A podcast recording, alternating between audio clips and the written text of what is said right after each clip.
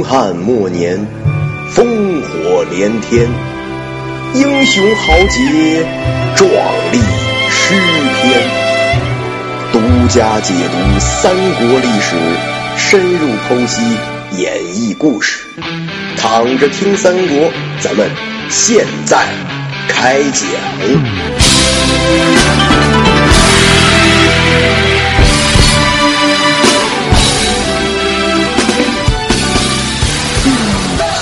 十回铲除异己。上回说到，曹操来董承家里找董承，将吉平也带来了，说是给国舅啊治治病。当把吉平押上来的时候呢，董承看到被折磨的面目全非的吉平啊，心里是犹如刀绞一般呐。曹操指指吉平，跟董承说。说这个人曾经跟王子服他们几个串通一气，想要密谋造反。那几个人呢，我已经抓了，现在还剩一个。说完，转头看着吉平问道：“谁指使你来毒害我的？”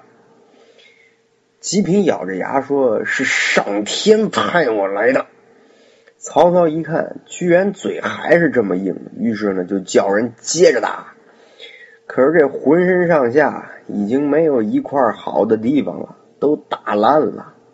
董承在一边看着呀，几欲垂泪，但是呢，又怕事情败露，心想啊，这眼瞅着马超、刘备指望不上，要是自个儿也完了，谁来了却君王天下事呢？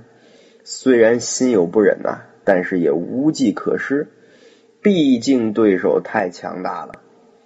曹操其实拿吉平没办法，因为他希望从吉平口中套出一些话来，但是吉平嘴太严，什么都问不出来。于是呢，想到了一个极其残忍的手段。他问吉平说：“你本来是十根手指头，现在怎么剩九根了？”吉平啊，从牙缝里挤出几个字：“早以为是，弑杀国贼。”曹操笑道：“哼。”好啊，好一个弑杀国贼！来人呐，都给我剁了，让你好好发这个誓。这十指连心啊，想想太可怕了。饶是这样，吉平依然是大骂不止，说：“你砍了我的手指，我还有嘴可以咬你，我还有舌头可以骂你，你还有什么招数？你都使出来吧！”曹操一听，好啊，让你骂，来人呐！把他舌头给我割了，反正你也什么都不说，留着舌头也没用。这吉平啊，是实在熬不住了，说道：“且慢，先别动手，我实在熬不住你这酷刑了。我认输，我说，但是你得先给我松绑。”曹操一听，松绑松绑呗，于是呢，就让人给吉平松绑。吉平踉踉跄跄站起来。面向皇宫的方向鞠躬，说道：“啊，我不能为国家除贼，是天命使然呐！”说罢，一头就撞在了台阶上，壮烈殉国了。曹操转头看看董承，董承吓得只有抬手擦汗呢。曹操用手点点门外，说：“国舅认识这个人吗？”话音刚落，早有壮汉啊，将这个。秦庆童带了上来，董承一看见秦庆童，气儿不打一处来，大骂道：“原来你在这儿，我宰了你！”说话间呢，就要冲上去撕吧。曹操一拍桌子，说：“就是他来告发有人谋反的，今天他来这儿是帮助指认的，谁敢杀他？”董承说：“丞相，您为什么要听一个家奴的一面之词呢？”曹操这个时候开始炸董承，说：“我已经将王子服几个人拿下，并且他们都已经认罪伏法，你还敢抵赖吗？来人呐，给我拿下！去几个人，搜搜他的书房。上来几个人，抹肩头，拢二背，将董承绑了起来。又来了几个人呐，在董承的书房里啊，一顿乱翻。没一会儿呢，就把衣带诏翻了出来。曹操拿过衣带诏看了看，大笑道。”鼠辈安敢如此？去把董承家里的人不分好坏，全都给我抓起来，绝不许放走一个。这把曹操气的呀，恨不得把这些人都吃掉。回到府里的曹操没有休息，马上召集所有人开会，要废除汉献帝，重新立一个国君，好让新的皇帝能够听自己的，省得有什么一代诏的麻烦事儿。程昱听了呀，首先反对，说：“丞相，您能够威震四方，号令天下，都是因为您啊，借助着大汉的名号。现在众诸侯还没有平息。”马上就实施废立，恐怕会挑起争端呐。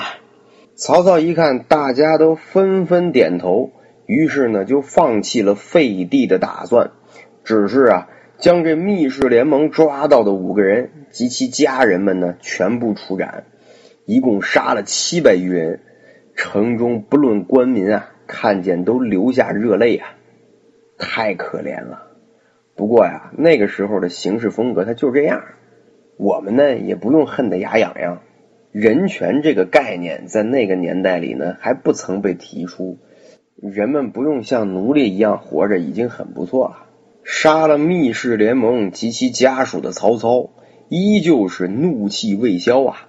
大概其呢，我想曹操此时心里啊也是很不平衡啊，他肯定觉得。我比起董胖子好了不知几万倍，你们还是不知足，天天说我是反贼，要治我的罪，岂不知如果不是我在这儿掌控大局，这汉家早就完蛋了。你们美什么？简直是不知好歹。于是呢，怒火中烧的曹操提着剑就冲进了后宫，来杀董承的妹妹董贵妃。当时啊，皇帝福皇后和董贵妃都在后宫。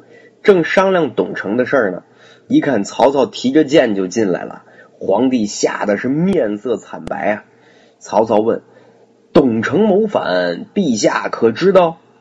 皇帝结结巴巴来一句：“董董董卓早就死了呀。”曹操一挥宝剑，高声喊道：“不是董卓，是董承。”皇帝一脸的无辜，说：“我我确实不知道。”曹操哼了一声啊，说自己咬破了手指头写的血书，难道你不记得了？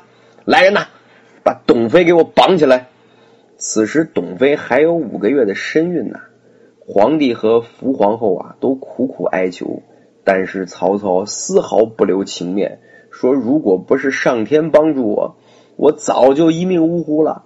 此等逆贼，留下来害我性命吗？于是呢，派人将董贵妃勒死在了宫门之外。唉，这可怜呐！这孩子还没出生呢，就跟着妈妈一块儿命丧九泉呐。这曹操解了气了，这事情之后将如何发展呢？我们下回再说。